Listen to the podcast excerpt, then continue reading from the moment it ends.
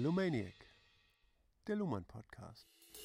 Willkommen bei Lumaniac. Mein Name ist Ulrike Sumpfleth. Und ich bin immer noch Joachim Feldkamp. Und meinem Fuß geht es schon deutlich besser. Aber wir haben eine neue Folge Luhmann im Liegen. Genau, Luhmann im Liegen findet immer noch statt, aber eigentlich steht diese Folge unter dem Motto Luhmann mit Licht, Leviathan und Liebe. Oh.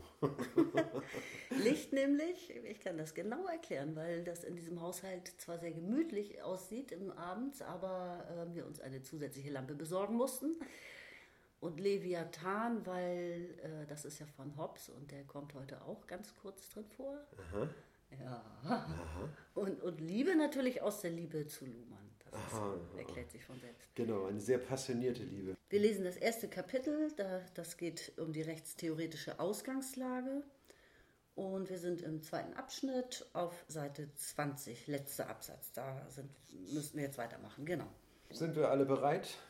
Ja, und man muss vielleicht den Anschluss noch einmal, wie immer, natürlich kurz herstellen. Es geht ja im Moment um die Frage, ähm, wie man das Recht eigentlich als Einheit begreifen kann. Das Recht als Einheit zu Ne? begreifen. Das ist Genau. jetzt, da geht es jetzt weiter an Genau. dieser Stelle. Das ist, die, äh, das ist nämlich die Frage.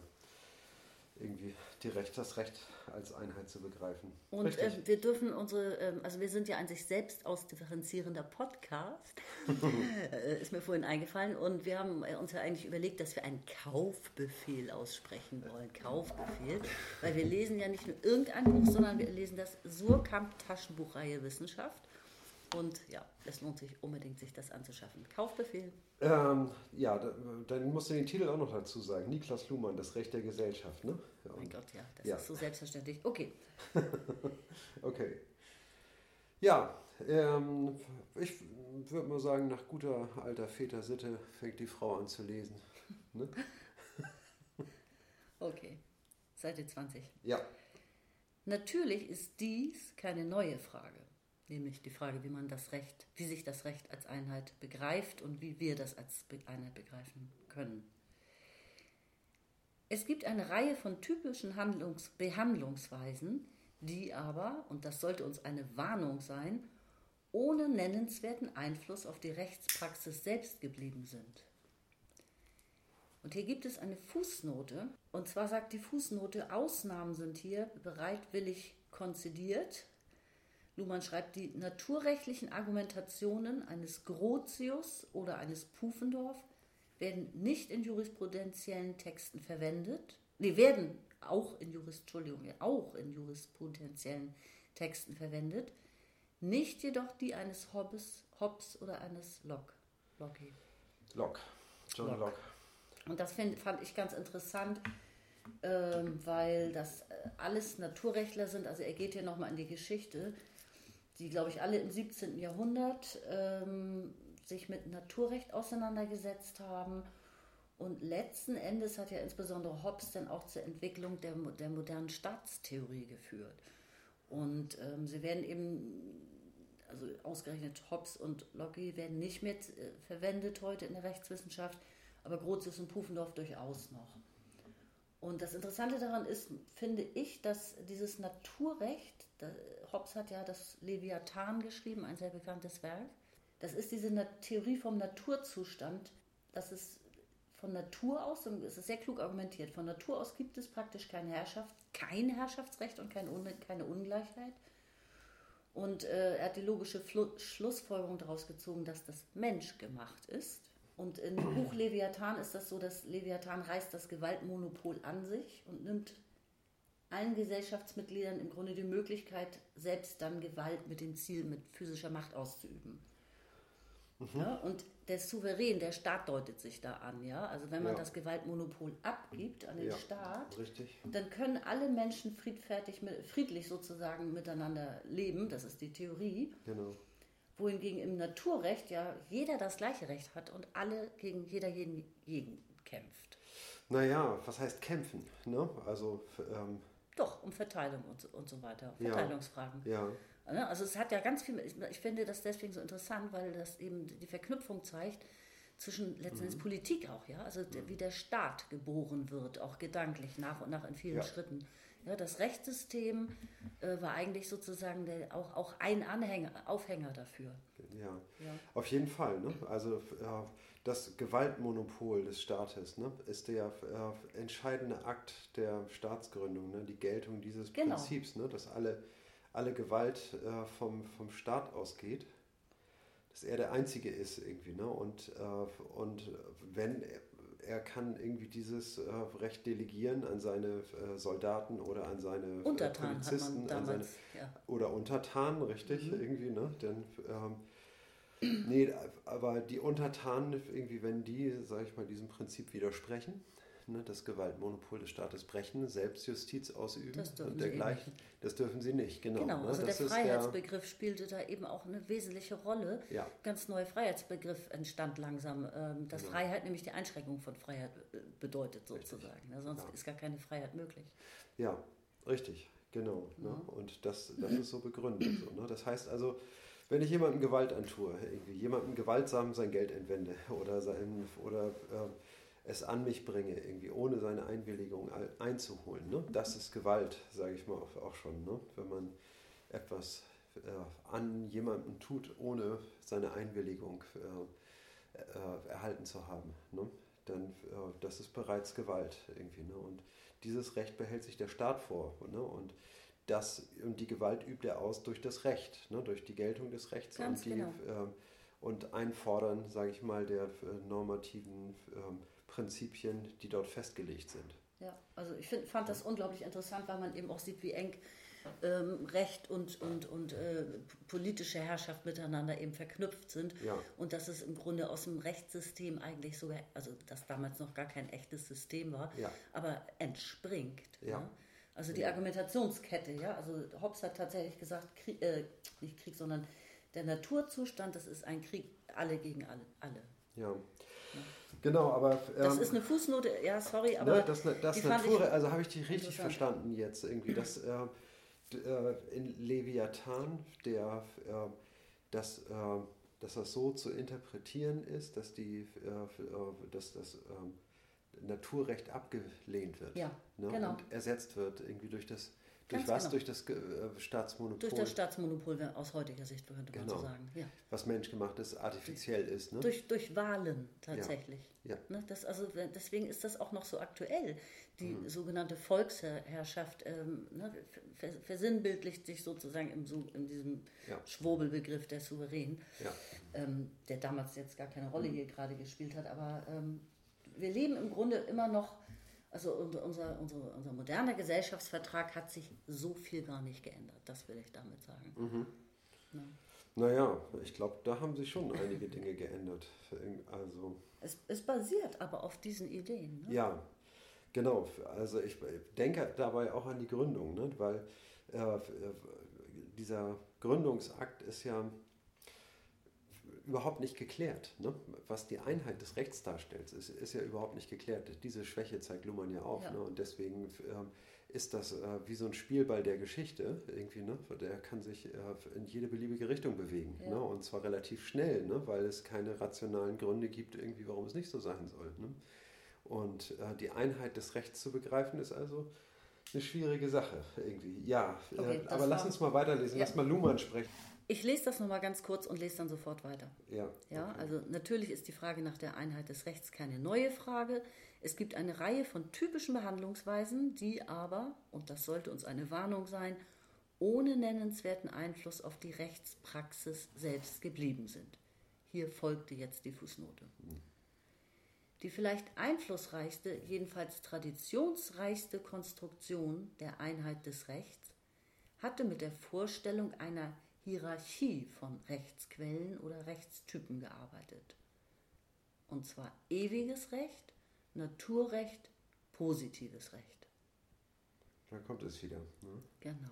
Ewiges Recht. Hast E- du das nachgeschlagen, was, das, äh, was man darunter verstehen Nein, kann? das habe ich nicht, aber ich stelle mir ganz instinktiv vor, das ist die, die Idee, dass Gott das alles äh, für immer äh, Ja. und ewig äh, entscheidet, was. Äh, ja, ne? ich meine, man kann natürlich irgendwie versuchen, aus den Worten was zu schließen, aber ich denke mal, dass da ein historisches Faktor mit gemeint ist, ne, ein was Gott, das ewiges Recht ein, ein Gott gegebenes Also theologisch fundiertes äh, Recht, ja? ja? Und dann Naturrecht und dann positives Recht. Positives okay. Recht ist ganz einfach menschgemachtes Recht sozusagen. Okay. Diese Hierarchie, ja, sie mhm. konnte sich auf ein stratifiziertes Gesellschaftssystem mhm. und eine entsprechend hierarchisierte Weltarchitektur stützen setzte aber die Notwendigkeit einer hierarchischen Ordnung dogmatisch und verstellt sich damit den Blick auf die Paradoxie der Einheit einer Vielfalt. Die Einheit kann dann nur die Rangdifferenz selbst sein. Mhm, okay. Also wir haben es zu tun mit einer hierarchischen Ordnung. Ne? Also die äh, mhm. ähm, er, er liefert ja ein paar Stichworte, stratifizierte Gesellschaft. Hierarchie ne? von Rechtsquellen und Rechtssystemen gearbeitet.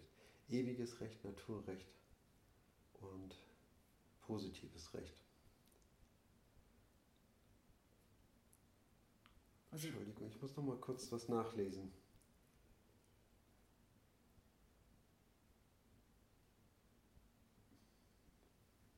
Also äh, wir sind im 17. Jahrhundert und äh, in der Geschichte der Rechtsentwicklung. Ja. Und ähm, wir haben da eben auch so diese großen Denker genannt jener Zeit. Und die waren aber alle nicht wirklich in der Lage, wie es Luhmann heute ja. ist, ja, ein paar, Jahrhunderte später, die Einheit des Rechts vernünftig zu argumentieren, ja. zu erklären. Ja. Und haben sich, äh, die Gesellschaft war ja ständisch. Ja. Äh, und, und die Vorstellung, dass alles sowieso von Gott gegeben seinen festen Platz auf Erden hat, sozusagen, war ja damals noch vorhanden. Ja. Ähm, und und das, da, da, da entscheidet natürlich eine gewisse Paradoxie, dass das Recht für alle gleich gelten soll, aber es sind alle so ungleich auf Erden. Mhm. Ja, schon durch qua Geburt schon. Ja, ja okay. Ähm, also zu dem äh, Punkt, dass wir äh, im 17. Jahrhundert sind. Also ich glaube, dass sich zwischen dem äh, äh, 12. Jahrhundert und dem äh, 18. Jahrhundert eigentlich irgendwie so kontinuierlich irgendwie eine, äh, eine Rechtsordnung weiterentwickelt hat, die ähm, ja irgendwie ohne qualitative Sprünge zu machen. Ne?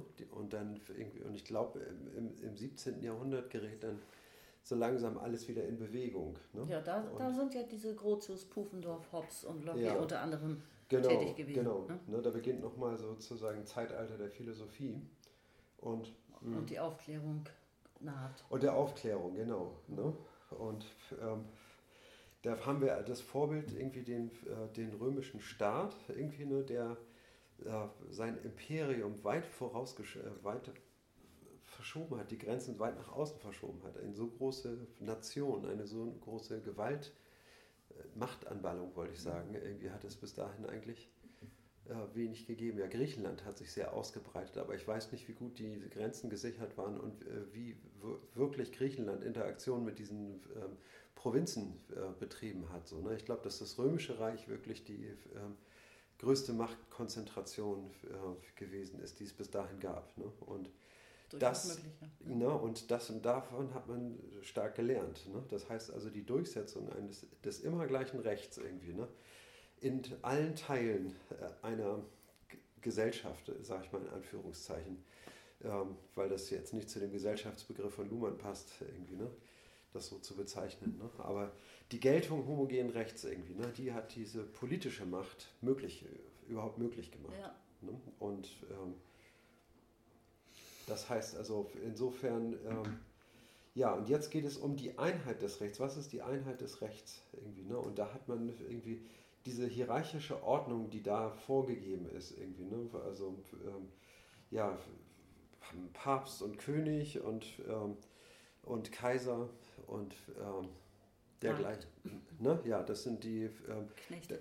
Genau, und dann äh, hat man irgendwie die, äh, wie hießen diese äh, äh, Barone und diese ganzen Adelstitel, ne? die dann eben Ländereien besessen haben, Fründe irgendwie, ne? die sie ähm, und dort, ähm, also das ist dann die nächste Schicht, sage ich mal, unter der Oberschicht, sage ich mal, irgendwie Rom und der, äh, und der Kaiser irgendwie, ne, äh, kommt die nächste Schicht irgendwie, ne, und das sind die Adligen. Ne? Ja, und wie hat man das alles erklärt? Das, nämlich sagt er das Wort Hierarchie, das sind wir Ja. noch gar nicht eingegangen. Äh, Mit einer Hierarchie. Man hat gesagt, das ewige Das ist eine Recht, Hierarchie. Ne? Genau, das ewige Recht gilt sowieso, nämlich, Ja. dass du Markt bist und du bist Kaiser, sozusagen, ja. Und dann haben wir immer schön das Naturrecht. Jeder hat von Natur aus angeblich gleiche Rechte erstmal. Ja. Ja, Moment, du bist ganz schön reingegrätscht irgendwie. Ich war jetzt gar nee, ich bin jetzt wieder voll am Text hier. Okay, also ähm, ich wollte jedenfalls äh, nochmal klar machen, irgendwie mit was für einer Ordnung. Das ist was ganz Konkretes mit äh, gemeint, mit dieser Rangordnung, auf die er ähm, gegen Ende zu sprechen kommt, ne? und, die, und die Schichtung der Gesellschaft. Ne? Und, dann, und diese Schichten, die haben, sage ich mal, ähm, äh, innerhalb äh, ihrer, ihrer eigenen Gesetze, ne, sag ich mal. Ne, und die gelten dann eben auch für, für die anderen Schichten. So, ne, aber haben da dann ihren, ihren Grund irgendwie und sind unantastbar, sage ich mal. Ne, weil man diese Schicht, mit den Leuten kann man nicht reden, irgendwie, wenn man ein einfacher Bauer ist. Irgendwie, ne, das, das gilt, ne, diese äh, Regeln, die sie äh, festgesetzt haben. Ne. Das Aber ist der, es, ist, es ist eben paradox. Ne? Also man hat, sich, man hat das versucht, ja, eben durch die Hierarchisierung von Rechtstypen sozusagen zu erklären, nicht zu Recht, sich zu rechtfertigen letzten Endes. Nicht? Ja, Also ich, ich komme jetzt nochmal auf den Punkt zurück. Es lag eine Hierarchie von Rechtsquellen oder Rechtstypen vor. ja, Und zwar genau in dieser Reihenfolge, die Luhmann hier auflistet. Ewiges Recht gilt erstmal für alle. ja, Ja, du, du Markt, ich Kaiser. ja, Dann das Naturrecht. Von Natur aus hat jeder Mensch bestimmte Aha. Rechte, ganz Ja. flapsig formuliert. ja, Und dann kommt das menschgemachte Recht und das sagt dann das positive Recht, ja, also das, was wir uns nochmal neu einfallen lassen jetzt hier, wie wir das regeln und was für Mägde gilt und was für Kaiser gilt oder was für Kaiser nicht gilt und so. Mhm. Ja, Und so hat man letzten. Endes sich auch hinweggetäuscht über die, die natürlich auffälligen Ungerechtigkeiten auch Ja. jener Zeit. Na? Und die Und von Paradox- einer Einheit des, de- äh, des Rechts kann eben auch eigentlich keine Rede sein. Ne? Die Genau. Einheit ist eben nur durch die Einheit der Gesellschaft irgendwie, ne, irgendwie diese hierarchische Ordnung gestiftet. Aber das ist ja auch so ein virtuelles Konstrukt. Ne? Die, Ja. ähm, und ähm, was an den Rändern offen ist, sage ich mal. Ne? Also das ist irgendwie keine... Ähm, Es, Ja. ist, es ist eine geistige Fiktion, also als eine, Genau. eine, legale, eine legale Fiktion, witzigerweise. Eine, also durch das Recht legalisiert sich ja selbst zu, richtig. zu genau. dieser Fiktion. Ja. Ne? Genau. No, und, und eigentlich die Etabli es ist äh, dann immer wieder auf die Etablierung von Unrecht hinausgelaufen. Ne? Das heißt also, wenn das, ähm, ja, ich weiß nicht, das Naturrecht irgendwie, ne? das heißt also, ähm, heißt das, bedeutet das für den Menschen, dass man das Recht zu leben besitzt irgendwie oder äh, Ja. Ja, ja. dergleichen ethische, also ist das schon eine ethische, das Naturrecht, ist ja. das zugleich auch eine ethische Na, ist Begründung also, des Rechts? ich weiß nicht, also der Pufendorf hat äh, das zum Beispiel das Naturrecht äh, wiederum versucht mit Gott, in, äh, der war jetzt Lutheraner, äh, also es gibt ja verschiedene Interpreten des Naturrechts sozusagen. Ne? Also bei, bei Hobbes, äh, das Leben an sich ist selbstverständlich, denke ich mal, auch bei ihm ein, ein, ein von Natur ausgegebenes Recht. In, in seinem, er, er spricht von Freiheit, das, er, Hobbes hat den Freiheitsbegriff sehr, sehr stark betont. Ne? Im Naturzustand wären theoretisch alle Menschen frei. Und er hat dann gezeigt, dass das selbstzerstörerisch ist. Ne? Also, ja, und im Grunde bedeutet das Krieg jeder gegen jeden. Und das würde nämlich bedeuten, niemand ist frei. Also der hat Ja. das wirklich verrückt auf, die Köpf, auf den Kopf gestellt. ja. Mhm. Und nämlich, dass, wenn jeder Rechte und Freiheiten besitzt, dann verletzt er Genau. die, die Rechte und Freiheiten des anderen sozusagen. Richtig. Ne, Also Frieden wird niemals möglich sein. Und darum, das ist so witzig, das ist ja wie modernes Campaigning. Jetzt für dieses Problem hätten wir da die Lösung. Ne? Und die Lösung ist der Staat, ja. eine Institution, Ja, an die man dann die Macht abgibt. richtig. ja. Ne? Also Also, man, kann, man kann auch äh, inhaltlich argumentieren ne, und sagen, irgendwie ja, das Naturrecht kann gar nicht gültig sein, irgendwie, weil die, äh, die Natur ist ja grausam. Ne? Und sie ist, ähm, und äh, eigentlich geht es ja darum, irgendwie praktische Regeln zu finden, wie man äh, dieses Unrecht kompensieren kann. Ne? Ja. Und ähm, also genau der Natur entgegenwirken kann. So, jetzt waren wir nämlich im 17. Jahrhundert. Genau. Und- Im 18. Jahrhundert. Liest du weiter, ja? Ja, würde ich mal sagen. Ne? Seite 21. Ja. Mhm.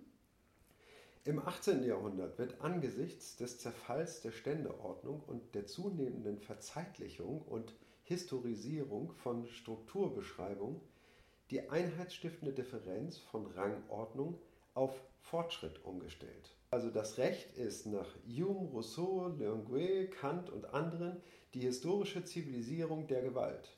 Bereits Darwin wird jedoch kategorisch ablehnen, er wird kategorisch ablehnen, von höher und niedriger auch nur zu reden und damit die Fortschrittsidee sabotieren. Damit ist auch eine Geistesmetaphysik oder eine Geistmetaphysik Hegels ihrer Tragweite beraubt. Tragfähigkeit. Ihrer Tragfähigkeit beraubt, ja. Also der, zunächst mal die, äh, die, der Zerfall der Ständeordnung mhm. und die zunehmende Verzeitlichung und Historisierung von Strukturbeschreibung. Also die Ständeordnung ne, ist ein, ein statisches Konstrukt, in dem man lebt, ne, was durch äh, ständige Wiederholung geprägt ist. Ne? Und, äh, und das heißt also, dieser Kreislauf der Natur, ne? Für irgendwie, äh, dass man geboren wird, als Sohn aufwächst, irgendwie dann eine Lehre macht, irgendwie dann irgendwie vielleicht den, äh, auf den Hof des Vaters zurückkommt irgendwie, ne? und den dann übernimmt und so. Ne? Und das wiederholt sich von Generation zu Generation. Mhm. Ne? Also die ganze äh, äh, innerhalb der Ständeordnung äh, braucht man eigentlich überhaupt nicht so einen starken Zeitbegriff. Den Zeitbegriff, den braucht man eigentlich erst, wenn man sich, wenn man Ziele setzt, die auf Veränderung und Verbesserung hin mhm. ausgerichtet sind. Ne? Und diese, ähm, dann braucht es einen Zeitbegriff irgendwie. Und damit haben sich ältere Gesellschaften schwer getan, irgendwie überhaupt etwas an der Gesellschaft verändern zu wollen. Ne? Mhm. Sie waren eben sehr konservativ und haben gedacht, irgendwie, ja, irgendwie besser ist es, eine Ordnung zu haben, als keine Ordnung zu haben und an dem festzuhalten, was wir haben. So, ne? Aber dass man äh, diese Perspektive auf die Gesellschaft, dass sie ver verbesserungsbedürftig ist und dass man, ähm, äh, dass man äh, Zweckbegriffe, also das hängt ganz eng zusammen mit dem Begriff der Freiheit. Ne? Nämlich Natur ist das, was durch Notwendigkeit geschieht, ne? mit Notwendigkeit. Ne? Eine Beschreibung der Natur ist eine Beschreibung von Kausalitäten, mit denen man zeigen kann, dass alles, was geschieht, quasi in der, äh, durch, den, äh, durch die Prozesse äh, der Materie in Raum und Zeit irgendwie determiniert ist. Ne? Und da bewegen wir uns in, in diesem Bereich der Notwendigkeit. Ne? Aber wenn wir von Freiheit reden, das ist quasi ein Gegenbegriff irgendwie der, ähm, zum Naturbegriff, ne? weil das Denken ist von dieser, spricht sich von dieser Kausalität frei und äh, sagt sich irgendwie, also dieser kategorische Imperativ ist, ist, ist ja so gebaut, dass man sagt irgendwie, ne, wenn ich zehnmal nicht imstande bin, etwas äh, so zu tun, wie es meine Pflicht wäre, irgendwie, ich weiß, was meine Pflicht ist, und sie ist gültig sozusagen. Ne? Das heißt also, so verschafft sich eine, ein äh, Gesetz Gültigkeit. Ne? Und das ist eine, ähm, äh, das gibt Freiheit und befreit, so sage ich mal, das Denken irgendwie ne? und den Willen irgendwie von der Naturnotwendigkeit und zeigt die Freiheit eben umzu, auch mhm. eben Zwecke zu mhm. verfolgen mhm. ne? und ein Ziel zu verfolgen. Ne? Und das ist irgendwie also so ungefähr hat Kant sich das gedacht. Irgendwie ne, ganz klar ist hier ein Fortschrittsgedanke ähm, mhm. drin enthalten. Ja, das Wort Fortschritt ist ja sowieso ähm, so ein elektrisierendes Wort da drin, ne? weil ja. es auch ein sehr modernes Wort ist, was heute in jedem zweiten politischen Satz gerne äh, fällt. Ja, also wir arbeiten ja, unsere Gesellschaft arbeitet heute ganz stark und auch die Wirtschaft, die Unternehmen mit dem Begriff Fortschritt. Ja. Fortschritt ist ganz allgemein gut, positiv besetzt. Ja, ein positiv ja. besetzter Begriff irgendwie, ne? Ja, absolut. Äh, ja. So ein Lieblingsword hätte ich fast gesagt. Ja. Ähm, und ich finde es super interessant, dass er sagt, es, es gab vorher eine einheitsstiftende Differenz und die, im 17. Jahrhundert nämlich noch. Und die hieß nämlich Rangordnung. Ja? Also Gott hat dich in deinen Rang verwiesen und Jetzt, dann haben wir das Naturrecht und dann haben wir unser Recht, was wir nachschlagen können, was die Richter sprechen. Und jetzt funktioniert das mit der Rangordnung im 18. Jahrhundert nicht mehr so gut. Es brodelt. Ähm, es findet auch Aufklärung langsam statt und ein Umdenken. Das politische System mit seinem Staat nimmt immer mehr Kontur an. Und jetzt wird auf Fortschritt umgestellt. Ne? Das, Richtig. Das Recht ist. Von der Rangordnung, die wird, äh, geht zurück und der Fortschrittsgedanke, der verschafft sich Luft irgendwie, ne?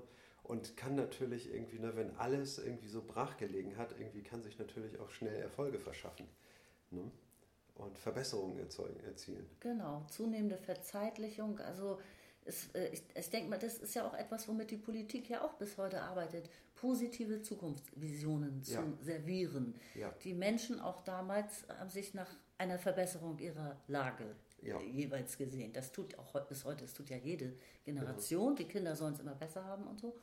Und das hat jetzt auch mehr an, an Gewicht bekommen. Ja, richtig. Und ich meine, er schreibt dann, das Recht ist, die, also nach Hume, Rousseau, Languet und Kant, die historische Zivilisierung der Gewalt. Mhm. Und ähm, ja, wer, wer hat die Gewalt, haben wir schon gesagt, heute der, der Staat sozusagen, der gewählte Herrscher. Nicht? Ja, Also- aber was ist der Staat irgendwie, ne? ja, hiernach äh, ist, ist es das bei uns das, es das Parlament, was wir wählen. Ja. Ne? Die Sag mal, Volksvertreter. 20. Pa- äh, äh, Paragraph im Grundgesetz, ne? Jetzt so unser Freund Ralf Bös, irgendwie, der hat äh, äh, das ja groß hervorgehoben, irgendwie, ne? wird gerne ausgelassen. Alle Gewalt, Geht heißt vom es dort, Volke aus. geht vom Volke aus. Aber genau. vor allem nicht nur in freien Wahlen, sondern auch in ähm, Abstimmungen, in Ja. freien Abstimmungen. Richtig. Das ist ja das, was äh, Ralf Bös so wichtig ist. Ja, genau. genau ne? Weil ne? Wahlen haben wir ja, wir haben freie Wahlen, aber wir haben eben nicht die Volksabstimmung. Man könnte fragen, irgendwie, ne, wie sollen das gehen, irgendwie, dass das vom Volk ausgeht. Irgendwie, ne? Die reden ja alle durcheinander. Muss doch einer sagen, wo es lang geht. Ne? Und dann irgendwie, naja, dann werden irgendwie ein paar Alternativen erarbeitet und dann soll abgestimmt werden. Ne? Also Volksentscheide, ja, das sind die. Ja, warum Ne? nicht? Wenn das Volk entscheiden kann, wer sie im, äh, es im, im, im Parlament vertreten soll, dann wird es auch in der Lage sein, über meinetwegen die Privatisierung von Wohneigentum zu entscheiden oder Ja, etwas genau, genau. ähnliches. Also das traue ich dem Volk genauso zu, weil Politiker entstammen auch dem Volk. Sie Ja. sind ein Teil des Volkes. Ja, klar. Ja. Natürlich, also Das mal so ganz am Rande. Aber also historische Zivilisierung von Gewalt. Also ich finde es ganz wichtig, dass man äh, sich das merkt, so der, der Staatsbegriff und auch der Begriff Fortschritt tauchen hier so auf. Ja? Das sind Begriffe, mit denen wir heute noch arbeiten. Genau. Der taucht auf. Ne? Plötzlich entsteht sowas wie Universitäten ne? oder es entsteht irgendwie ein, ähm, wie soll man sagen, eine Förderung von, von Bildung im, im, äh, im Volk. Ne? Und darin verschafft sich der Fortschrittsgedanke seine, ähm, wie soll man sagen, sein Potenzial für Veränderung, ne? indem es auf, auf Bildung setzt. Ne? Und das Humboldtsche Bildungsideal ist ja voll darauf ausgerichtet. Ne? Und das Lustige ist doch jetzt aber, dass äh, Fortschritt ja auch sehr gerne mit der Evolution verknüpft wurde, leider auch damals. Ja. Und Darwin das ja eigentlich nie so gemacht äh, gemeint hat, Genau, das wie ist er der nächste- interpretiert das wurde. ist ne? der nächste Das Gedanke. ist ja der Hammer eigentlich. Das ist der ne? nächste Gedanke, genau, diese Fortschrittsgläubigkeit irgendwie, ne, die auch heute noch irgendwie bei den, ich würde sagen, bei den allermeisten irgendwie tief im Fleisch sitzt irgendwie, ne. Damit ist eigentlich schon seit Darwin Schluss irgendwie. Also seit, ich weiß nicht, wann ist er damit rausgekommen, 1820 irgendwas um den Dreh, ne? Die guten Leute waren alle 1850 oder 1830, 1820, ja. Ja, irgendwie oder, oder äh, doch vielleicht ein bisschen später, ich weiß es nicht genau für irgendwie, ne? Aber da ist äh, seit Darwin irgendwie, ne, es wird dieses höher und niedriger, ne, eigentlich nicht mehr anerkannt. Die Evolution, ne, Ganz genau. verläuft eben anders. Sie verläuft nicht so, dass sie sich immer ähm, Vor allem nicht, nicht, keine Verbesserung, keine permanente Optimierung. Ne? Genau, keine, sondern eigentlich immer nur eine Anpassung ne, an, die, an die Umwelt. Ne? Ja. Und mit einem großen Maß an Kontingenz, ne, wo die, ähm, das heißt also Zufall irgendwie, ne, äh, sp äh, spielen da eine Rolle, irgendwie da entwickelt sich nichts zu einem höheren hin oder so. Genau. Ne? Das kann auch durch einen ganz dummen Zufall, einen Kometeneinschlag oder sowas, ne, kann auch alles vorbei sein.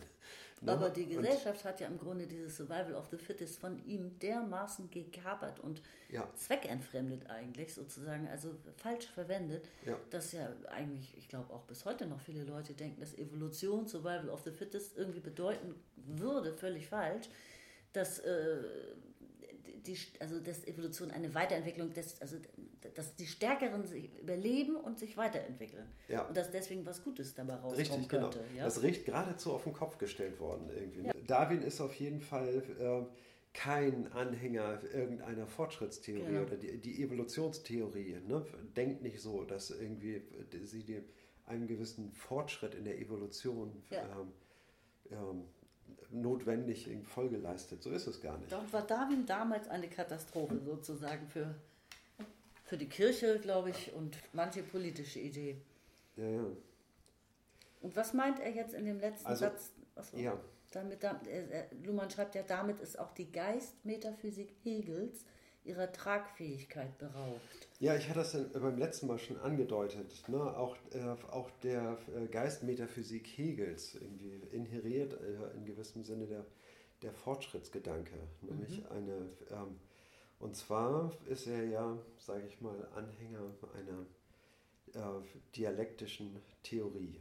Und diese ähm, ist äh, ganz ähnlich ne, wie, äh, wie die äh, Newtonsche Physik, meint Hegel, sage ich mal, in dieser Dialektik ein Mittel zu haben, irgendwie um die, äh, um die Entstehung des Geistes ähm, aus, dem, aus dem Denken irgendwie äh, begründen zu können. Ne? Und, ähm, und wenn man diese Theorie liest, es ist der, der Wahnsinn. Also es euphorisiert total, Hegel zu lesen. Ne? Aber in gewisser Weise ist es auch so, dass es irgendwie ja ein, wie soll man sagen, ein theoretischer Versuch ist irgendwie, ne? Also der aufs allerbeste ausgearbeitet ist irgendwie, ne? Und, ähm, und ähm, wie soll man sagen, nicht so eine äh, Gültigkeit äh, für sich beanspruchen kann. Und wenn man eben sagt, irgendwie, ne, dass dieser Fortschrittsgedanke ähm, äh, in der Hegelschen Dialektik irgendwie die, keine Gültigkeit dadurch verliert, irgendwie, ne? dadurch, dass man diesen Fortschrittsgedanken wegdenkt. Ne? Aber dann ist es, wie soll man sagen, ähm, eine ähm, äh, dann ist dieses äh, Prinzip in gewisser Weise äh, ausgehebelt. Ne? Also ich will mal sagen, irgendwie äh, Marx, irgendwie, der ja auch äh, Hegel-Interpret ist, irgendwie Hegel vom Kopf auf die Füße gestellt hat, irgendwie, ne? der auch ähnlich wie äh, Hegel äh, diese Dialektik anerkennt, hat gesagt, irgendwie, ne, ja, oder ist, geht davon aus, irgendwie, dass das Kapital inhärente Widersprüche hat, ne, die am Ende äh, zu, einer, zu, einem, zu einem qualitativen Übergang äh, führen müssen, ne, weil dieser Widerspruch so stark wird, Ja. irgendwie, ne, und wir sehen es ja eigentlich äh, zu, äh, von Ze zu Zeiten auch irgendwie eine, ein so immenser Reichtum entsteht und so eine immense Armut auf der anderen Seite. Ne? Dass, die, ähm, äh, dass man davon ausgehen muss, es, das muss kollabieren. Ne? Und, diese, und das wird, den, äh, wird einen qualitativen Sprung in der, äh, im Geiste äh, vollziehen. Ne? Und ja, jetzt kommt diese Revolution aber nicht irgendwie, ne? beziehungsweise dieser, dieser Umbruch. Ne? Äh, der kommt nicht, der passiert nicht. Warum nicht? Ja, die äh, Ströme des Kapitals haben sich geändert, haben sich nivelliert sozusagen oder da sind irgendwie ist etwas passiert, womit man nicht gerechnet hat irgendwie. Ne? Und man stellt fest, okay, das ist nicht antizipierbar. Das Kapital hat so viel Macht erworben. Also es gibt ja nicht nur äh, finanzielles Kapital, sondern eben Ja. auch kulturelles Kapital, Bildungskapital. Ja. Es gibt ganz viele Formen von Kapital. Ich war gerade vorhin vor zwei Stunden bei einem Vortrag, unter anderem auch zu diesem Thema. Da wurden ein paar Kapitalformen aufgezeigt. Und das bedeutet ganz einfach, dass die Macht des Kapitals auch zu groß ist, um es nämlich, jetzt sind wir wieder im Rechtssystem, juristisch sozusagen ändern zu können. Einfach Nein, mal so. ja. Man könnte dem ja einen Riegel vorschieben und sagen, Kapitalismus ist Akkumulation und zwar grenzenlos. Ja, Und das begrenzen wir durch ein Gesetz. ja. Richtig. Dann sähe diese ganze Welt anders aus. Aber das muss man erstmal hinbekommen, dieses globale Gesetz. Und dazu ist die Menschheit im Grunde nicht in der Lage, weil das Kapital sich so, ich muss ja wirklich immer an, an, an einen Schleimpilz denken, weil, also ähm, das ist jetzt nicht polemisch gemeint, sondern weil Schleimpilze sich auf so intelligente, auf so besonders intelligente Art und Weise ausbreiten. Ja, Und ähm, das hat das Kapital eben tatsächlich auch geschafft. ja. Ne? Und jeder ist irgendwie mit verfangen in diesem ganzen Ja. System. ja klar. Deswegen ist es so schwer zu ändern. Ja, Aber wir ne? schweifen, glaube ich, jetzt sehr ab. Ne? Genau, also ich woll- wollte jetzt auch nicht in Kapitalkritik hinübergleiten, irgendwie, ne? aber Jetzt waren wir im 18. das war Jahrhundert. nur äh, 18. Jahrhundert und da ging es irgendwie um die äh, Geistmetaphysik Hegels, ihre Tragweite beraubt. Irgendwie, ne?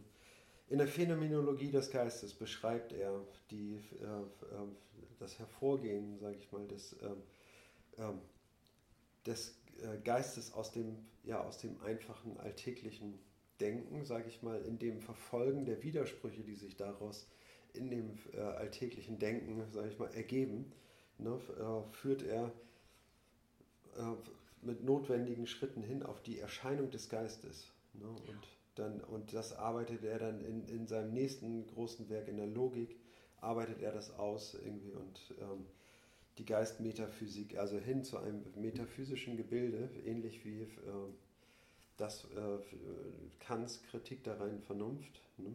Und, äh, aber irgendwie noch mit, mit absoluter Geltung. irgendwie, also, ne? also mit einer, wie soll man sagen, also einer, wie soll man sagen, einer Logik, der man sich nicht entziehen kann, ne? sondern die mhm. eine quasi äh, absorbiert. Wenn man mhm. das versteht, ist man mittendrin. Also, ne? Das ist, glaube ich, das Reizvolle an dem Werk. Okay, also wir sind eher weiterhin bei der Frage, wie, ich, wie man das Recht als Einheit begreifen kann. Mhm. Jetzt hatten wir das 17., 16., fast noch 17. Jahrhundert, jetzt das 18. Jahrhundert, jetzt äh, schreitet er voran. Er kommt ja auch dann demnächst zur Systemtheorie. Okay. Der nächste Absatz. Äh, ich glaube, du bist dran, ne? Ja, ja, geht jetzt ins nächste Jahrhundert. Ebenfalls im 18.-19. Jahrhundert erwächst den Rechtstheorien eine unerwartete Konkurrenz. Zunächst in der Form der Sozialstatistik, dann in verschiedenen, sich rasch differenzierenden Sozialwissenschaften. Bis dahin hatten Rechtslehrer geglaubt, für die Darstellung der Gesellschaft zuständig zu sein. Hier, hier war ich wirklich sehr erstaunt, als ich das gelesen habe. So lag es nahe, Societas wie einen Rechtsbegriff zu behandeln, also die Gesellschaft wie einen mhm. Rechtsbegriff zu behandeln, ja. und den Ursprung der Gesellschaft nach dem Muster eines Vertrages zu denken. Ja, Kontrakt sozial, ne? Rousseau. Ja. ja. Ähm, Hammer. Weil wir ja heute in einer ja. so durch und durch ökonomisierten Gesellschaft leben. Ja und äh, ja auch Staaten wie Unternehmen geführt werden sollen. Mhm. Und äh, das ist verrückt zu lesen, dass das so eine alte, lange Tradition hier hat. Ne? Ja, aber auch äh, irgendwie die, äh, ist verblüffend, irgendwie kaum noch wieder ähm, gedanklich herzustellen, ne? dass, der, äh, dass die Gesellschaft, sage ich mal, eine Societas, irgendwie eine ähm, Verlängerung des Rechtsbegriffs sein soll. Ne? Genau. Wo uns Gesellschaft heute so viel mehr bedeutet, irgendwie als nur dieses, äh, aber äh, so ist es tatsächlich mal verstanden worden. Ne? Interessant, ne? Also das heißt irgendwie, weil, weil so undifferenziert irgendwie, ne, auf die, äh, was die Gesellschaft eigentlich ist. Man sieht, dass der Ursprung der heutigen Ökonomisierung gar nicht allein die Gier der Unternehmen ist, sich überall einzumischen und alles zu beherrschen, sondern dass es seinen Ursprung tatsächlich ganz abstrakt im Rechtssystem hatte. Aus dem Bedürfnis heraus, Recht sprechen zu können, ja, ja. zu wissen, was Recht ist, ja, ja. und, und ein, ein, weil man ein Rechtssystem brauchte, ja. ist im Grunde auch äh, die, die, natürlich die Notwendigkeit entstanden, irgendwann mal festzustellen, was ist denn die Gesellschaft sozusagen, nicht? Und man hat die Gesellschaft man hatte, man hatte keine anderen Erklärungsmodelle da, äh, dafür, als sich auf Auch das vorhanden. Keinen anderen Bedarf. Das, ne? Ja, man hatte dieses. Diese also die Gesellschaft als Ganze kam eigentlich, äh, wie soll man sagen, in den Kontexten des Denkens äh, wenig vor. Ne? Die äh, hat dort keine. Ähm, man hat darüber gar nicht nachgedacht, ja. Man, man hat, hat, darüber nachgedacht, wie man sie regeln kann. Müssen, so, ne? man, hat, man ja. musste sich in seine Rolle einfügen, irgendwie und über das große Ganze nachzudenken, Gott und die Welt. Ne? Genau. Das ist, ähm, äh, dafür waren die Leute viel zu bescheiden, um das für sich einzufordern. Ja. Ne? Sie haben das versucht zu regeln, dass man friedlich zusammenleben kann oder dass das Zusammenleben so gut wie möglich geregelt wird. Dafür brauchen sie Recht. Ja. Ne? Und das hat sich dann ausdifferenziert. Mhm. Ich lese jetzt den Absatz mal weiter. Ja. Diese neue sozialwissenschaftliche Konkurrenz zeigte dann aber, wie sehr die Rechtslehrer dabei an eigenes Gedankengut gebunden waren. Mhm. Jetzt konnte die Darstellung der Gesellschaft als Rechtsinstitut methodisch unterlaufen und zurückgewiesen werden.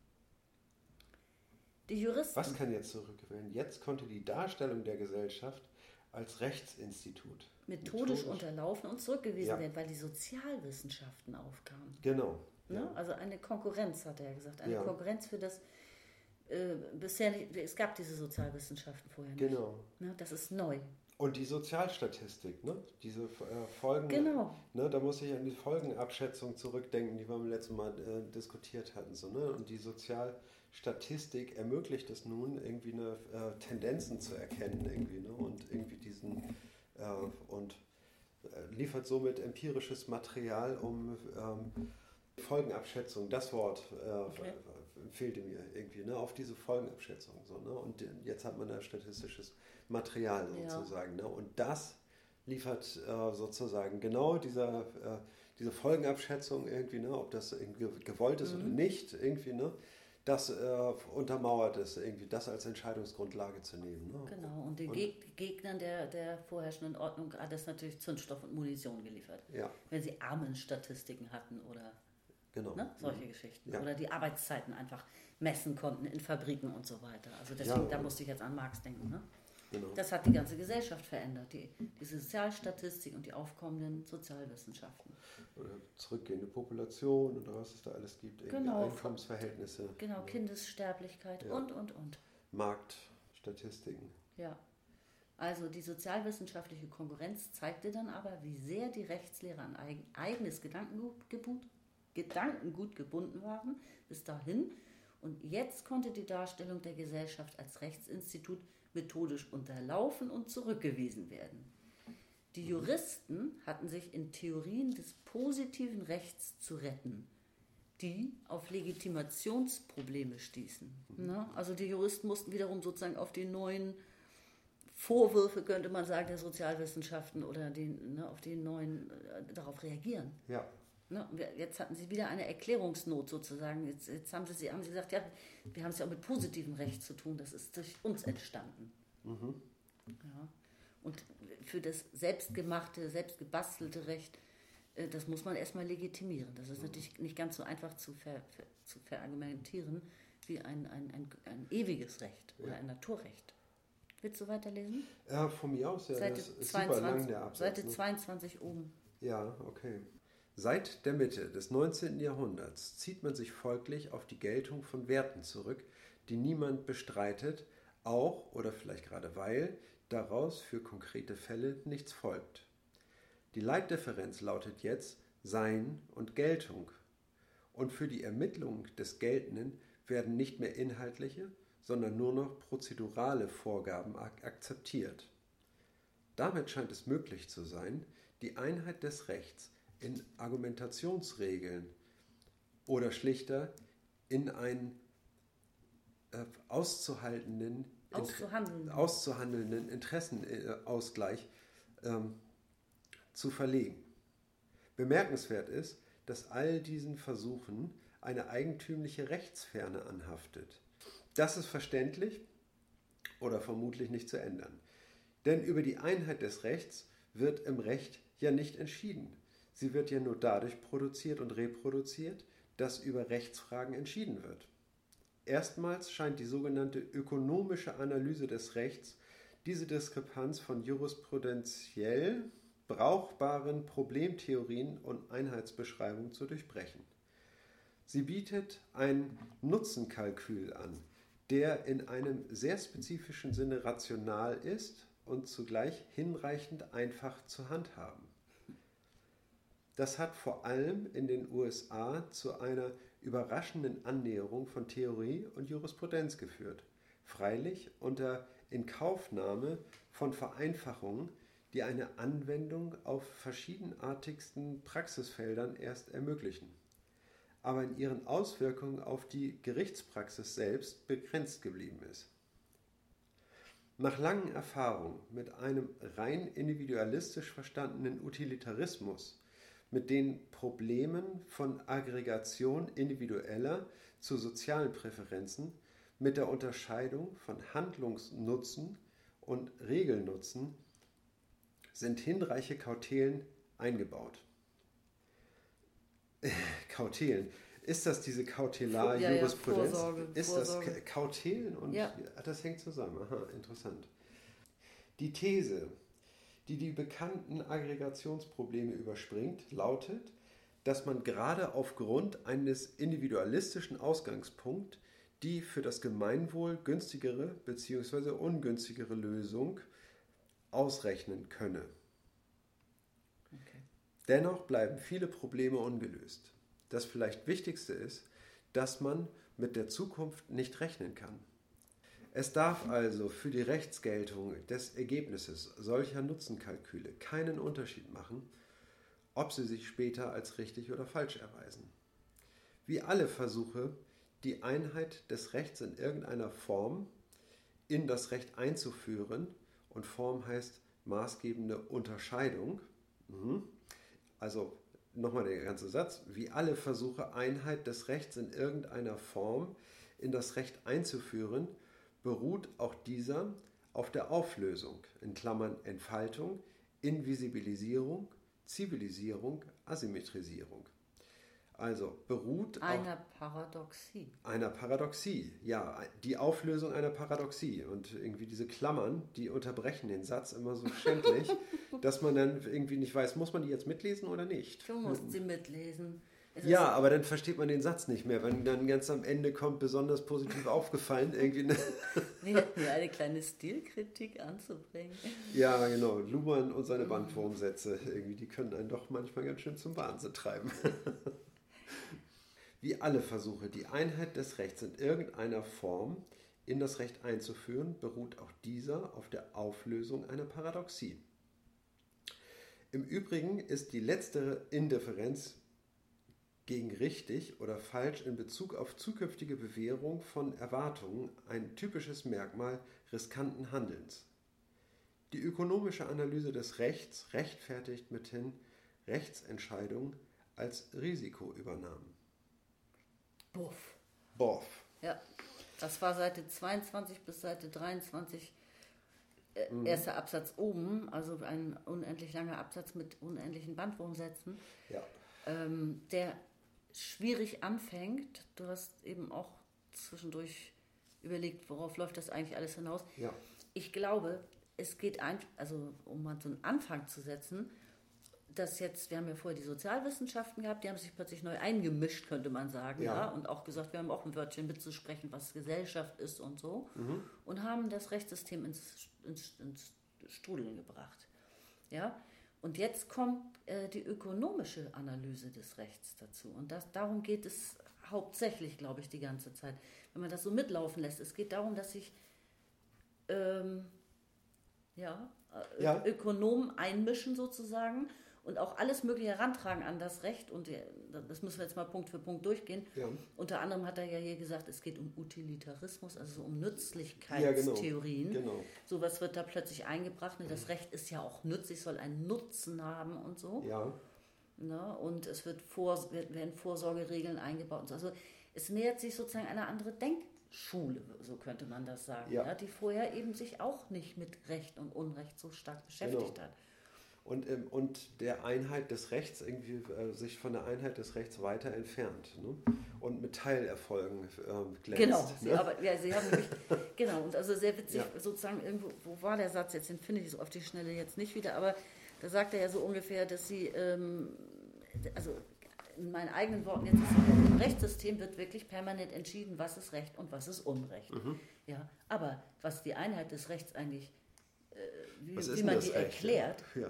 Das gibt's nicht. Das ja. ist schon haarsträubend sozusagen. Genau. genau. Also ja. das wird jetzt natürlich dieser Mangel, der, der, und er spricht ja dann auch noch von Paradoxie nachher, ähm, das, das, wird schon immer deutlicher. Und es wird kaschiert und kaschiert. Also man sieht, dass eigentlich immer eine neue Idee auftaucht oder auch äh, Wissenschaften auftauchen und sagen, hey, jetzt fällt uns was dazu ein mhm. und so, aber man hat immer noch nicht die Lösung. Nicht? Mhm. Also so, ich würde sagen, ein Problem wird durch die Jahrhunderte geschleppt. Das mhm. kann, kann, man hier ganz gut sehen. Ja. ja. Was ist denn das Recht und was ist die Einheit des Rechts? Mhm. Die, all, all diese Erklärungsmuster, die funktionieren alle ein, 200 Jahre oder sowas gibt es da so eine Umwälzung. Nicht? Und man stellt fest, das stimmt nicht ganz, was wir bisher gesagt haben. Oder in, es gibt Entwicklungen, Tendenzen, ne? irgendwie, ne? oder ja, oder eine, eine Ummachtung, irgendwie, ne? Ja. ein Machtwechsel in der Politik, Ja. irgendwie, ne? der auch, dann werden neue Richter eingesetzt, irgendwie, ne? und die ähm, räumen dann natürlich auch erstmal auf, irgendwie, ne? wenn sich dann eine neue Staatsform äh, Wäre immer interessant, irgendwie rauszufinden, was in Russland, sag ich mal, seitdem passiert ist. Ne? Also wie sich Russland irgendwie seit ähm, dem Ende des Kalten Krieges äh, weiterentwickelt hat, irgendwie, ne? was da irgendwie, also so im juristischen Sinne passiert ist. Ne? Ne, das ist. Äh, Keine Ahnung, kann ich dir nicht zu sagen. Sehr spannend, aber. Diesen Einblick hat man hier auch nicht. Ja, ne, man hat irgendwie auch das Gefühl, irgendwie das neue Russland ist aus den, wie soll man sagen, aus der Rechtlosigkeit dieses. Äh, dieses Staates irgendwie, dass man aus dieser Rechtsunsicherheit, die durch den äh, Fall, sage ich mal, des ähm, ja, irgendwie der Sowjetunion, der des Sowjetunion, Riesenreiches sozusagen. Des Riesenreiches irgendwie auch der, der Ideologie, die dahinter gesteckt ja. hat, irgendwie. Ne? Das ist ähm, das Chaos, was daraus resultiert, irgendwie, dass das Neue wirklich äh, äh daraus entstanden ist. Ne? Wollen wir das jetzt nochmal Satz für Satz vielleicht so ein bisschen durchgehen, weil das so ein. Ja, ewig, ja? Also nochmal zurück auf Seite Satz 2. für Satz ist, glaube ich, irgendwie äh, okay. doch ein bisschen äh, schwierig. Irgendwie, ne? Na gut, aber, aber ungefähr in das der Das ist ein Monster, Monsterabsatz. Also, aber trotzdem, lass mal ja. 22 oben ungefähr anfangen. Ja. Ähm, also er sagt, die, die, es, es geht jetzt plötzlich um die Geltung von Werten. Ja. Ja, also Werte spielen eine ganz große Rolle und Werte haben zu gelten Punkt sozusagen. Ja, ja und das, die bestreitet nämlich niemand, ja, dass ja. Freiheit ein Wert ist oder so. Da ja. hat man wenig Widerspruch. Genau. Und ähm, wobei diese Werte, ja, sind ja Oh ja, die sind verhandelt. Sie können, genau, ne, Soziologie Max Webers, irgendwie, der äh, legt ja äh, sehr viel Gewicht auf die auf Werte ne, und, und versucht das auszuarbeiten, irgendwie, aber es stellt sich eigentlich äh, immer heraus, irgendwie, wenn man diese Werte hinterfragt, dass sie nicht definierbar sind, genau. ne, dass sie keine, äh, kein wirkliches Fundament ja. bilden. Ne. Wir haben in der Arbeitsgruppe äh, immer gesagt, irgendwie Werte gelten, irgendwie ja, und sind wichtig, irgendwie, ne, aber man, äh, nur bis man sie hinter, hinterfragt irgendwie, ne, dann geben sie voll nach irgendwie, ne, und werden, ja, was ist jetzt Freiheit, wenn wir das mal genau definieren mhm. wollen, irgendwie, ne, ups, ne, denn, Jeder äh, stellt sich Glück, darunter etwas anderes vor. Ja. Und das Witzige ist, ähm, wenn man auch mal ans Framing denkt, Framing ist ja sowas aus der Sprachwissenschaft, da geht es um bildhafte Ausdrücke. Ja. Ähm, versuch mal ein Bild zu malen von Freiheit, von Vernunft, mhm. von Rationalität, äh, von Menschenrechten und so weiter. Man ja. hat im Grunde auch keine Bilder im Kopf. Ja. Es, ist, es sind wirklich, daran sieht man nochmal so, wie, wie sehr das Richtig. legale Fiktionen sind. Weil das, äh, also wenn du so einen Schnelltest machen würdest, gib jedem einen Stift und einen Zettel in die Hand und sag, mal was auf zu dem, was ich jetzt sage. Ja, ja? Freiheit. Ja. ja gut, viele würden dann Gitterstäbe malen oder so, also ne, das wäre ein Symbol für Unfreiheit oder so, aber ja. Aber tatsächlich hat man, wenn das jetzt verboten wäre, ja, den, den Negativbegriff zu malen, ja, ja. es geht nicht darum, den Begriff zu erraten wie in der Fernsehshow, sondern wirklich ein, ein Symbol dafür zu finden, mhm. ja, mhm. dann wird es schwierig. Oder mhm. Heimat oder so. Ja. Bei Heimat würde vielleicht jeder irgendwie ein Haus, ein Fluss, weiß schon so, wie man wohnt, etwas von sich zu Hause malen. Ja. Die Straße oder so.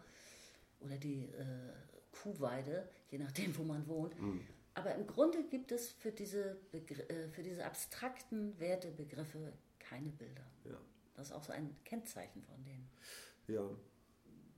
Naja, es sei denn, die, äh, also mit ähm, religiösen ähm, also mit biblischen Geschichten irgendwie belegt sind. Irgendwie, ne? Wie, aber das ist ja heute nicht mehr so Nächsten, gültig. Nicht? Nächstenliebe oder sowas. Wir sind ja jetzt aber, mhm. ja, aber zeichne doch mal Nächstenliebe. Ja, gut, da, naja, da hat man, dann die, da hat man ja. die Geschichten dann im Kopf okay. irgendwie ne, aus der Bibel. Das ist noch was anderes, ne, als wenn man jetzt von Freiheit redet. Alter Pastorensohn hier. Ja, da wäre ja, ich jetzt gar nicht drauf gekommen.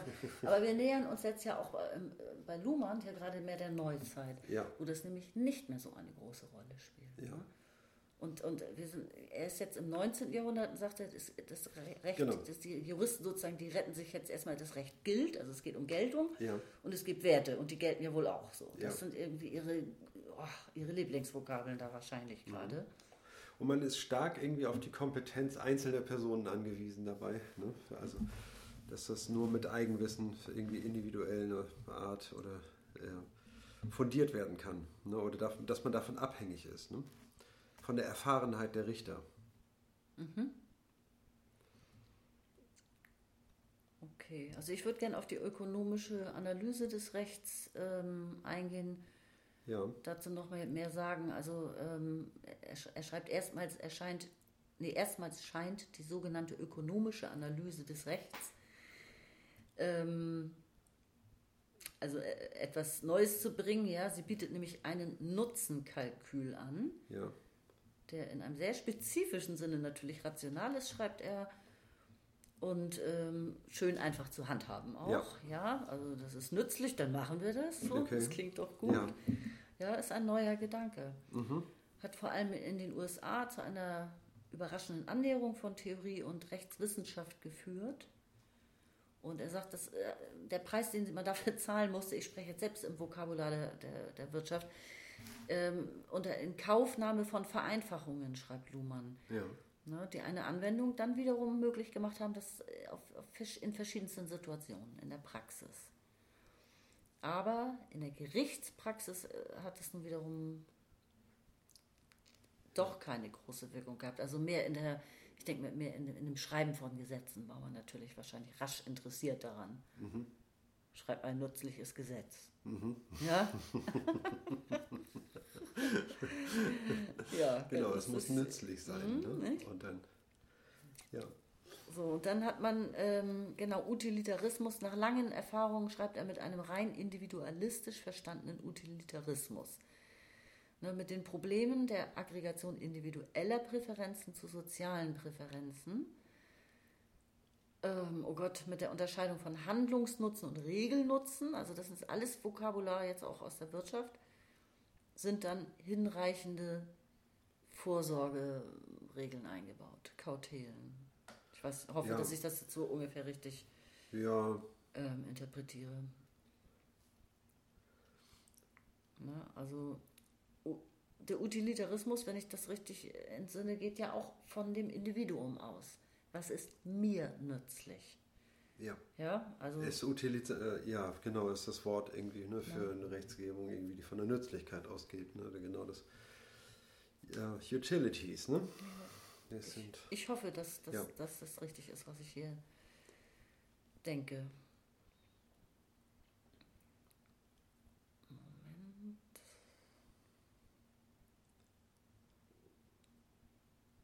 Genau, und das sind ja weiter ökonomische Argumente eigentlich. Die These, die die bekannte, bekannten Aggregationsprobleme überspringt, lautet dann, dass man gerade aufgrund eines individualistischen Ausgangspunktes die für das Gemeinwohl günstigste oder ungünstigste Lösung ausrechnen könne. Ja, also da geht es wieder um diese Zukunftsbere also um die Berechnungsmöglichkeiten. Wenn ich ein Gesetz so und so mache, dann hat das die und die günstigste, also hat das die und die Folgen für das Gemeinwohl und gesucht wird vermutlich eine günstige Lösung. ja, und was ist denn überhaupt Gemeinwohl? Irgendwie, ne? Ist das so klar definiert? Irgendwie, Oh, ne? ja. Ist das. Ne? irgendwie- Also, ähm, kann man überhaupt nicht so definieren. Kann man, äh, ich glaube, das hat auch äh, Ralf Bös irgendwie ähm, sehr hervorgehoben, ne? dass, der, ähm, dass das Grundgesetz, äh, was sich Deutschland gegeben hat, irgendwie ein Unikat ist auf, auf dieser Welt, eben weil es nicht auf dem Gemeinwohl begründet ist, ne? sondern auf der, äh, auf der Würde des Menschen ne? und der, ähm, also auf dem Einzelnen. Auf dem Individuum, ja. Auf dem Individuum, ne? Ja. indem er es darauf ähm, aufruhen äh, lässt irgendwie. Ne? Und das ist viel stärker als, der, äh, als diese äh, Definition des Gemeinwohls, Mhm. ne? weil das die, äh, ja, was ist denn die Gemeinschaft Ja. irgendwie? Da fängt es schon an. Ne? Was Genau. ist denn die äh, Gemeinschaft? Ne? Wer gehört dazu und wer gehört nicht dazu? Ne? Genau, man könnte ganz knallhart Ja. sagen, also es wäre natürlich böse, das sozusagen, also das ist, was gut ist für die meisten, das wäre dann gut. Mhm.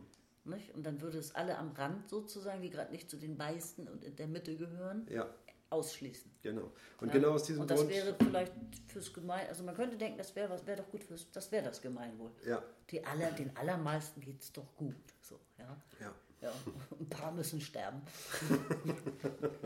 ne? Also das natürlich Genau. ist der Begriff fragwürdig, ja. Und aber natürlich, äh, also bei mir persönlich ist er positiv besetzt, ja, weil ich mir darunter halt alles mögliche äh, sinnvolle und positive vorstelle, aber es ist ein schwieriger Begriff. Ja. Richtig, ne? und die ähm, Würde des Einzelnen ist, da viel stärker, ne? weil sie eben eine Grenze zum Beispiel irgendwie ja, zwischen Leuten, die ähm, Flüchtlinge nach Deutschland kommen ne? und ähm, die haben äh, sofort irgendwie die, äh, wie soll man sagen, eine Rechtsgrundlage, weil sie den, den Status besitzen, irgendwie hier äh, auf Augenhöhe vor ein Gericht zu gehen. So, ne? Das ist äh, das ist eine enorme Leistung. So, ne? Also da hat man ganz viele Probleme, also hat man da nicht. Die Würde des Menschen so, ne? ist ja, unantastbar irgendwie. Und, tja, und Menschen, ne? ist klar, irgendwie, ne? das sind für, für alle. Bevor wir allerdings ja. zu stark ins Schwärmen geraten, ist es trotzdem nur ein Verfassungsartikel. Ne? Also es ist ein Stück Papier, es ist auch es ist, äh, es Hallo, das Grundgesetz, ich, irgendwie, ja, also das hat richtig Bedeutung. Ich weiß, ich bin ja. auch ein ganz großer Fan des Grundgesetzes. Trotzdem muss man auch betonen, dass es umgesetzt werden muss. Das muss man einfach immer mal wieder ja, hinterher schicken, weil ja, wir wissen ganz genau, dass die Welt jetzt nicht so rosa-rot ist, wie du es gerade beschreibst. Das sieht man, sieht man da ja, ne? an, der, an, dem Umgang mit Flüchtlingen irgendwie, ne? auch gerade irgendwie, ne? irgendwie das, ähm, wie weit wir gerade davon entfernt sind, irgendwie das tatsächlich in die Tat umzusetzen. Die ne? Grundrechte ne? müssen, muss man erstmal wahrnehmen, ja. auch, auch bei uns ist es nicht in jeder Sekunde selbstverständlich. Ja. Ne, dass deine Würde nicht vielleicht doch mal verletzt wird. Ist eine, ähm, ja, ist auf jeden Fall eine gute Sache, aber es ist ja keine Verfassung, ne? Es ist ja. Das, ja. Ne? Das Bin ich doch selbst wieder auf die Mogelei reingefallen. Ja, ja genau. Das sollte dann äh, zur Einheit irgendwie, ne? Sollte das dann in eine Verfassung umgesetzt werden und so. Ne? Und diesen Schritt hat man bisher noch nicht gemacht, weil man eigentlich das Grundgesetz jetzt irgendwie gar nicht so sehr hervorheben möchte, irgendwie nochmal irgendwie, ne? Und weil man vor allem nicht möchte, dass das Volk, Artikel 20, sein Recht auf freie Wahlen gibt es ja, aber auch auf freie Abstimmungen ja. wahrnimmt. Und das würde damit nämlich vollendet werden müssen. Ja. Ne, die Leute, die das wollen, die sprechen immer davon, dass das Grundgesetz vollendet werden soll. Ja. Weil Richtig. Ne? Dieses ne? Recht ähm, auf Volksentscheide, also Abstimmungen, mhm. ähm, ja bei uns nicht bundesweit existiert. Genau. Da eine Verfassung ja unverbrüchliche Geltung hat, ne, ist dann irgendwie eine verfrühte äh, Verfassungsgründung, sage ich mal, ähm, ist darauf verzichtet worden, ne, um die Geltung dieser Verfassung nicht äh, dadurch schon in Frage zu stellen, irgendwie, dass sie dann revidiert wird. Ne. Kann man sie auch nochmal revidieren. Nee, die Verfassung ist nicht revidierbar. Das hat sie selbst in sich eingebaut, dass sie nicht revidiert werden kann. Ja. Das ist ja das Schöne an der Verfassung. Ja. Jedenfalls nicht in äh, wesentlichen Grundsätzen. Mhm.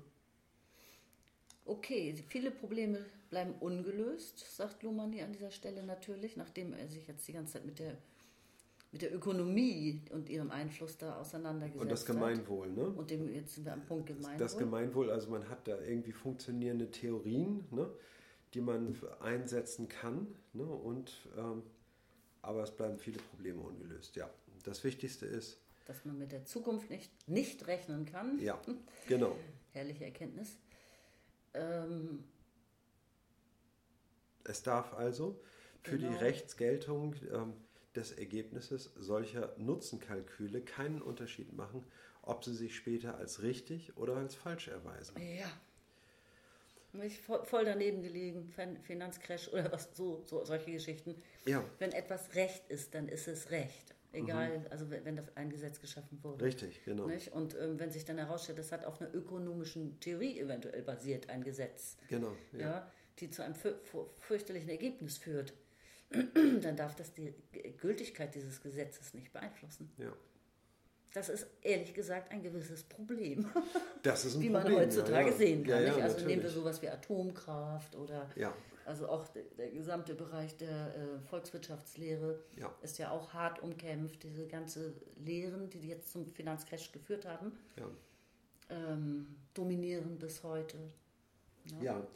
das ist eben auch ähm, überhaupt, ähm, also äh, ganz viel äh, Bromborium entsteht irgendwie um äh, alte Vorschriften herum, Gesetze, Vorschriften, Verordnungen herum, ne, die ähm, ähm, irgendwann mal äh, gemacht worden sind. Ne? Und, ähm, und jedes Mal, äh, wenn ein Bedarf irgendwie auftaucht, irgendwie äh, greifen diese Vorschriften und verhindern ganz viel in der Gesellschaft. Ne? Das stellt ein echtes Problem dar. Ne? Und überhaupt irgendwie, ne? Also ich finde auch, irgendwie Gesetze sollte es äh, so wenig wie möglich und nicht so viel wie möglich geben. Irgendwie, ne? Dann, also im Moment habe ich das Gefühl, es werden, werden im Rekordtempo irgendwie ganze Kataloge mit Gesetzen verabschiedet. Ja, natürlich der gesamte sogenannte Freihandel das sind ja alles Gesetzeskataloge von jeweils tausenden Seiten teilweise. Genau. Und ähm, das Auch die Verträge sind nichts anderes Genau, als die Ver- Verlängerung ja. von äh, äh, dieser Gesetzgebung. Ne? Verträge kann man kündigen, okay, ne? aber äh, letztlich haben sie dieselbe Geltung. Ne? Ja, es ist eine Verlagerung von gesellschaftlichen Zusammenhängen in, in Vertragsrecht, könnte man so sa- Ja. sagen, was auch äh, dann häufig noch im Geheimen verhandelt wird. Ne? ja, Mit gigantischen Auswirkungen.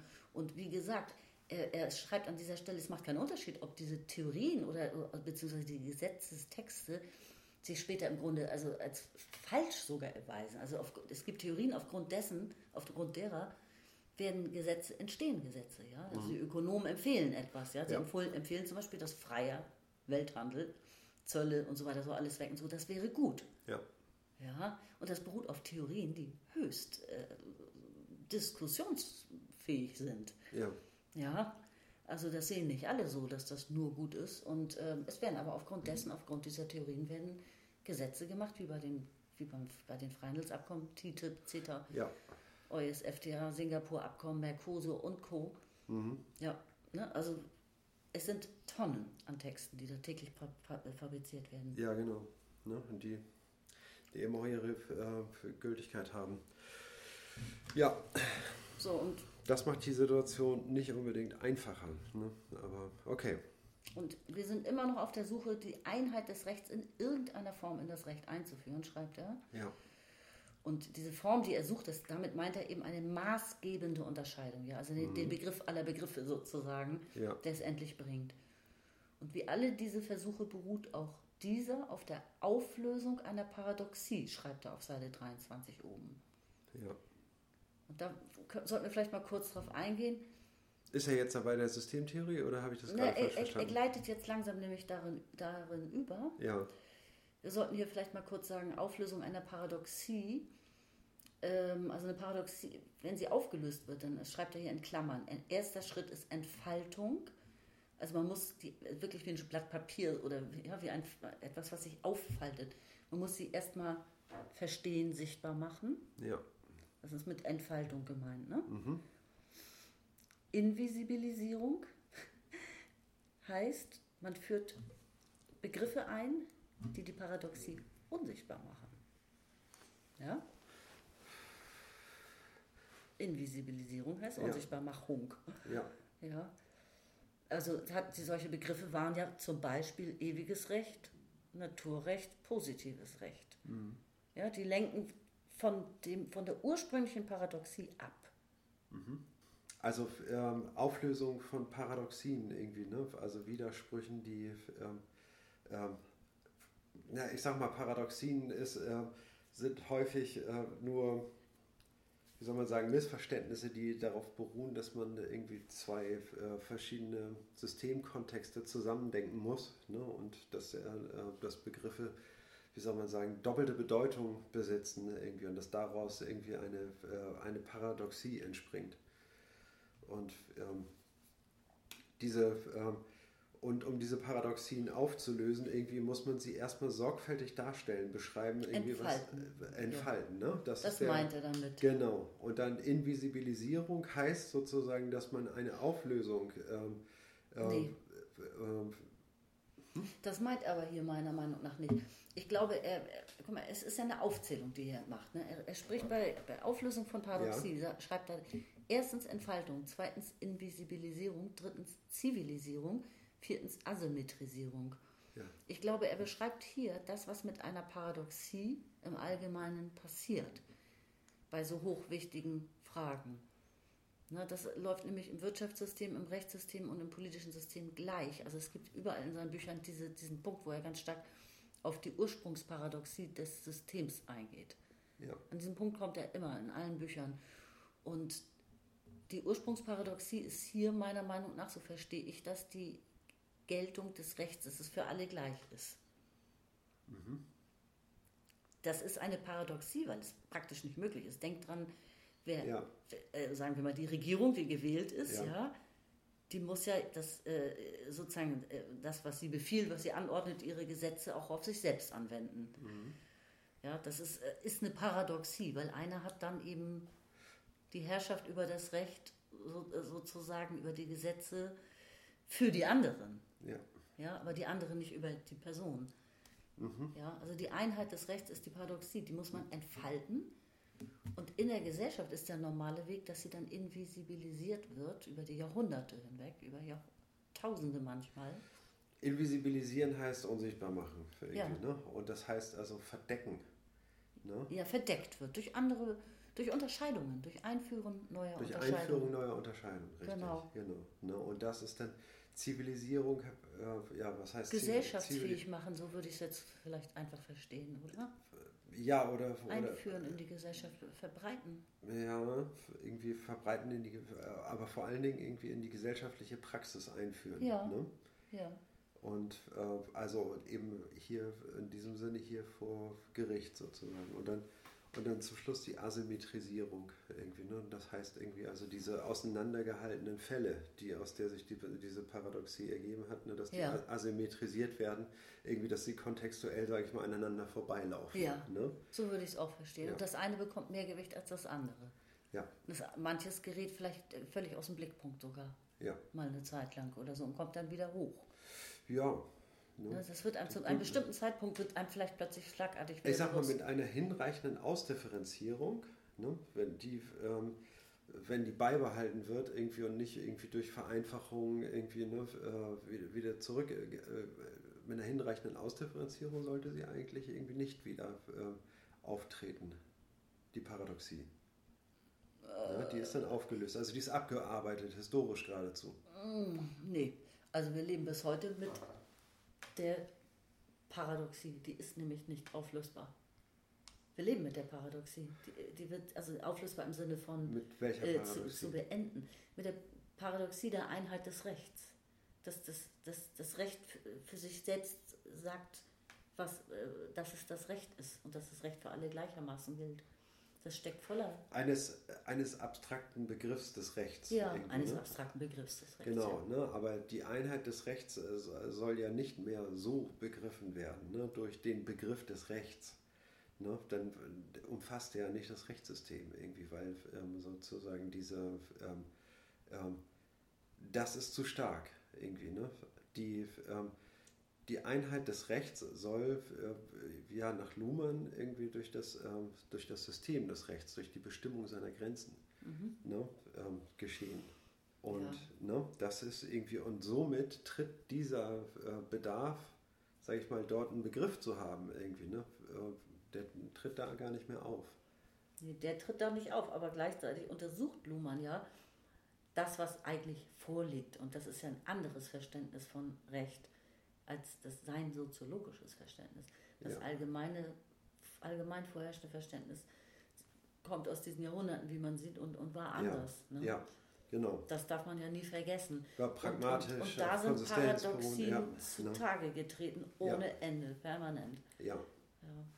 Ja, natürlich. Zwischen den einzelnen Rechtsdisziplinen ne, ist da ähm, natürlich jede Menge zutage getreten. So, ne? Und diese, ähm, genau, das, das muss eben auch abgearbeitet werden, tatsächlich. Ne? Das muss abgearbeitet werden, diese, ähm, ähm, diese Differenzen. Ne? Aber irgendwie, das ist, ist ja auch gut möglich. Irgendwie, ne? Der Druck ist auf jeden Fall raus, irgendwie, wenn man das. Ähm, wenn man von dem Rechtssystem spricht irgendwie und damit sozusagen erstmal äh, eine gemeinsame Basis äh, hat irgendwie, ne, dass wir äh, gemeinsam über Rechte reden können irgendwie und, und damit ungefähr das, dasselbe meinen, so, ne? Ja. dass wir da sozusagen einen, einen fiktiven Punkt haben. So, ne?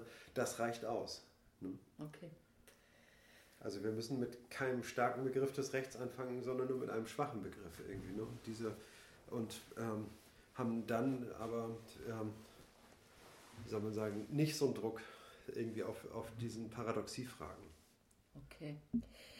Ich würde sagen, ähm, weil es jetzt, dass wir an diesem Punkt vielleicht finito machen für heute. Ja, Weil es jetzt übergeht, äh, schwupps, äh, kommen wir nämlich jetzt nach den ganzen Jahrhunderten zur Systemtheorie, wie wir uns nämlich nach diesen ganzen Fehlstarts, könnte man sozusagen, oder Vorarbeiten der anderen Disziplinen, ähm, jetzt mithilfe der, der Systemtheorie viel besser behelfen können, um die Einheit des Rechts zu verstehen und die Grenzen, seine Selbstbeschreibungen. Das wäre ein Stoff für das nächste Mal, ne? Ja, Wieder im Liegen und auch wieder mit. Na, vielleicht schon im Sitzen, das wäre schon ganz schön irgendwie. Also, weil äh, im Liegen ist nicht so schön, den ganzen Tag im Liegen zu arbeiten und so. Nee. Okay. Ne? Aber wieder mit Licht und vielleicht im Liegen und mit Genau. viel Liebe. Ja, genau. Am liebsten mit dem Buch vor der Nase. Kauft euch das Buch, ihr habt viel mehr davon, wenn ihr mitlesen könnt. Alles klar. Ne? Ja, das war der Kaufbefehl. Der Kaufbefehl nochmal. ne? Ciao, ciao. Das war's für heute. Tschüss.